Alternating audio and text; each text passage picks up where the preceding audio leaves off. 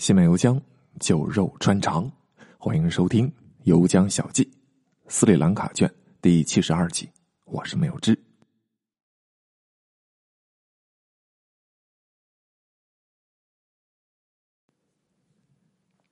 斯里兰卡内战一九八三年开启，二零零九年结束，长达二十六年。整个内战啊，大致可以分成六个阶段。一九八三年到一九八七年是第一阶段，被称为第一次伊拉姆战争。一九八七年到一九八九年是第二阶段，印度维和部队介入。一九九零年到一九九五年是第二次伊拉姆战争，一九九五年到二零零一年是第三次伊拉姆战争。二零零二年到二零零五年是和平解决争端阶段。二零零五年到二零零九年是第四次伊拉姆战争。那咱们接下来就从头开始说。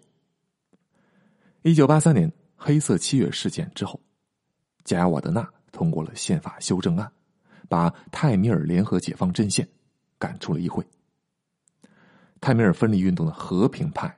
就此失去了对运动的领导权，武力派开始争夺领导权。一九八三年到一九八七年的内战啊，被称为第一次伊拉姆战争。这一阶段内战有一个特点啊，泰米尔人一边和僧伽罗人打，一边内部还在掐架。为什么呢？这个咱们之前说过，当时啊有很多泰米尔人武装起来的啊伊拉姆运动的武装团伙。群龙无首，大家都想争夺运动的领导权。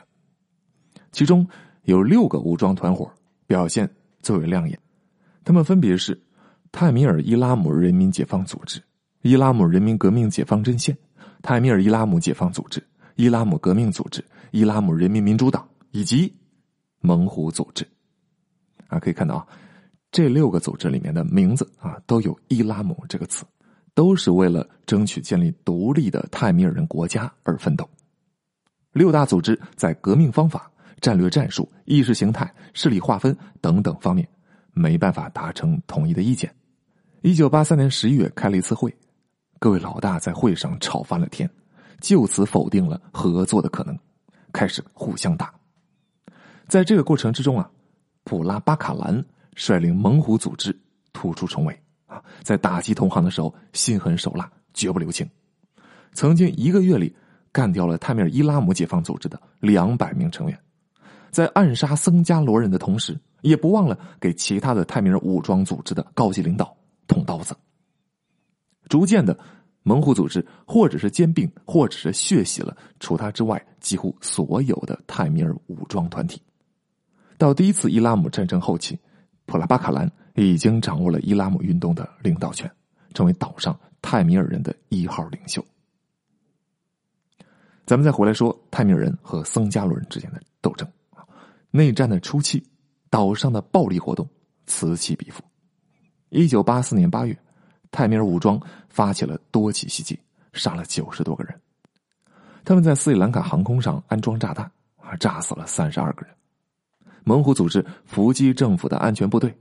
安全部队呢，转头在报复，摧毁泰米尔人的商铺、民居，大肆逮捕泰米尔人，独行拷打，枪炮声从陆地上一直延伸到海上。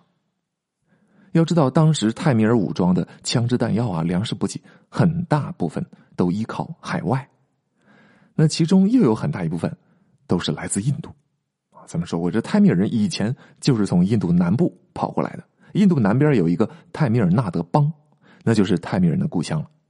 泰米尔纳德邦和斯里兰卡岛上的泰米尔人互相认同，所以当泰米尔人想要独立的时候，泰米尔纳德邦那是全力支持。还不光是这个邦，在这种支援背后，还有印度政府的影子啊！印度这个国家坏水贼多，你别看他和中国打架没怎么占过便宜啊，但是在南亚那一亩三分地儿横行霸道，唯我独尊。印度很想学他那个英国爹在斯里兰卡搞分而治之的那一套，扶持岛上的泰米尔人分裂势力，让岛上啊分裂成两块，永远不能弥合，他就可以居中获益。当时印度在任的总理是尼赫鲁的女儿英迪拉·甘地。英迪拉·甘地指使印度调查分析局在泰米尔纳德邦建立军事基地。这个调查分析局啊，就是印度版的 CIA。这些基地吸收了斯里兰卡的泰米尔人过来，培养训练了之后再输送回去，让他们参加内战。印度是又给钱又给装备。如果没有印度，岛上的泰米尔武装团伙不可能崛起的那么快。而这些武器装备啊、粮食补给啊，都是印度那边通过什么小船啊送过来的。于是斯里兰卡政府军队啊，就在印度南部的海域实行封锁，看到印度渔船过来就马上拦截，到了后来甚至直接开火，这导致印度和斯里兰卡之间的关系急剧恶化。到了年底，泰米尔武装组织和政府武装杀红了眼，都把屠刀指向了百姓。一九八四年十月三十号，普拉巴卡兰下令屠光了两个僧伽罗人的村庄。深夜时分，武装分子举起斧头冲进村庄，趁着僧伽罗人好梦正酣，他们把男女老少几百人齐刷刷用斧头给砍死了。政府军这么一来也被激怒了啊，开始搞一种叫“失踪”的羁押方式。很多泰米尔人啊，在家里被政府军给带走，然后就再没有消息了。如果你问起，他就会说：“啊，他失踪了。”内战初期的那三年里。有接近三百个这样的泰米尔人莫名其妙的失踪了。一九八五年五月，政府军屠杀了二十三名泰米尔人，猛虎组织马上报复，劫持了一辆公共巴士，冲进阿普拉德普勒，就是咱们最开始讲的那个斯里兰卡的古都。每次车到站的时候，看到路边等着上车的老百姓，猛虎组织就是一顿子弹招呼啊，全都打死。车子停一站，他就杀一站。前前后后杀了一百四十六个人。这段时间，岛上硝烟弥漫，族群暴力四处蔓延。政府一看这么下去也不行啊，向泰米尔武装分子喊话：“咱们坐下来谈谈吧。”恰好这个时候，印度总理英迪拉甘地也死了啊。本星期咱们详细说过这个事儿。锡克人啊，把这个女总理打成了筛子，然后他的儿子拉吉夫甘地继任了总理之位。拉吉夫甘地一上台就马上表示：“啊，印度从来没有支持过泰米尔人的这分裂分子，还表示愿意做调停人，调停斯里兰卡的内战问题。”为什么印度忽然装好人了呢？因为时机成熟了。印度要谋求的并不是这个岛永远乱下去，而是说造成岛上两大族群各自为政的一个局面。啊，就可以利用泰米尔人来牵制兰卡政府，获取利益了。现在政府军也打疼了，就刚好是把这个政府啊拉着坐下来啊，和泰米尔人一起谈判的机会。泰米尔武装团伙啊，一开始都是不愿意的，但拉吉夫甘地说了：“你们要是不来和谈，那我就把泰米尔纳德邦的基地都给关了，断掉你们的后援。”泰米尔武装团体这才不情不愿的。和政府达成了停火协议，做到了谈判桌前。他们谈判的地点是在不丹的首都廷布。泰米尔人这边六大武装团伙啊，全都派了代表来。泰米尔人要求民族自决，兰卡政府不同意，双方这个谈判啊谈不下去，很快就破裂了。兰卡政府要求拉吉夫甘地关掉泰米尔纳德邦的那些泰米尔人的基地，但是拉吉夫甘地不加理睬。一九八六年，猛虎组织重新和政府军交火，逐渐占领了整个贾夫纳，并且一点一点的吃掉了其他的武装团伙，一家独大。贾夫纳就成了此后接近二十年里猛虎组织的大本营、总指挥部。一九八七年二月，政府军对贾夫纳发起了猛烈攻势，想要夺回贾夫纳半岛。猛虎组织把平民推出去当做人肉盾牌，政府军则是派出空军。不分武装还是平民，一顿狂轰滥炸，不管是哪方打仗，都是老百姓死伤无算。印度那边，拉吉夫甘地又喊话了：“啊，你们冷静一下，坐下来和平谈判。”兰卡政府表示同意，可是猛虎组织毫不理睬。一九八七年四月十七号，东部省廷克马里，武装分子袭击了两辆公共汽车，屠杀了乘客一百二十七人。四天之后，猛虎组织在科伦坡中央车站引爆了炸弹，炸死了一百一十三个平民，两个警察，一个士兵。兰卡政府在五月份发起了新一轮的冲锋，眼瞅着就要端掉贾夫纳半岛的时候，印度急了。兰卡政府直接把泰米尔人摁趴下了，那还有我们什么事啊？六月三号，印度派出了空军，向贾夫纳半岛空投了二十五吨的食物和药品，猛虎组织因此转危为安。斯里兰卡的总统贾亚瓦德纳那真是气得炸了肺啊！印度人，你们也做的太明目张胆了吧？但是兰卡政府这时候确实也有些疲惫了。拉吉夫甘地出来说话：“这样吧，我们派印度军队上岛啊，帮你们平掉猛虎组织。但是呢，你们要同意泰米尔人自治，泰米尔人聚集的北部省和东部省合并为一个邦。”啊，泰米尔人一个邦，剩下的僧伽罗人一个邦，你们共同组成联邦国家，不是挺好吗？一九八七年七月，加瓦德纳和拉吉夫甘地签署了协议，这就是印度斯里兰卡和平协议。随后，六千人的印度维和部队来到了岛上执行协议。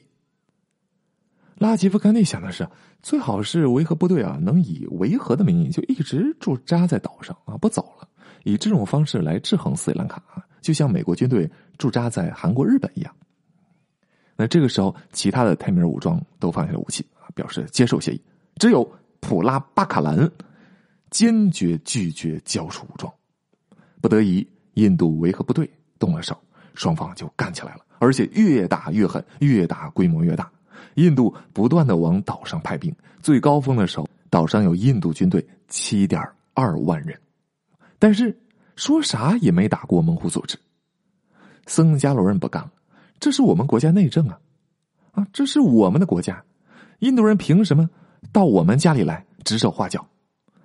国内反印度军队的情绪持续发酵，印度军队在岛上是两面不讨好，僧伽罗人讨厌他。泰米尔人也讨厌他。这个时候，人民解放阵线又出来作妖了，啊，还记不记得他？这个是有南亚切格瓦拉之称的维杰维里一手创建的极左派政党。一九七年曾经搞过一次暴动，失败了，维杰维里被班达拉纳克夫人给抓了。贾沃德纳上台之后，又把他给放了。这哥们儿一度还和贾沃德纳竞争总统之位。啊，结果失败了，又想重新的搞革命。正好这个时候，国内老百姓特别敌视印度军队，对政府很不满。维杰维里重新招兵买马，试图再玩一次农村包围城市。他组织了大量的暗杀破坏活动。一九八七年议会开会的时候，人民解放阵线带了手榴弹进来啊，想要对付总统贾瓦德纳，结果杀了两个人，伤了十几个人啊，总统没杀着。人民解放阵线在暗杀方面确实很有天赋。一九八八年一年里就刺杀了八百多人。你要知道，他这个杀的不是平头老百姓啊，而是什么警察啊、军官啊、统一国民党的党员啊、议员啊等等。趁着印度军队在北面顶着，政府赶忙把僧伽罗军队撤到了南边来围剿人民解放阵线。一九八八年十二月，贾亚瓦德纳总统任期届满。新一届的大选中，他一手扶持起来的那个普雷马达萨斩获了多数选票，当选为新一任的总统。紧接着，一九八九年一月，议会大选，统一国民党再次赢得多数席位。也就是说，这次啊，依旧是统一国民党同时拿下了总统和议会。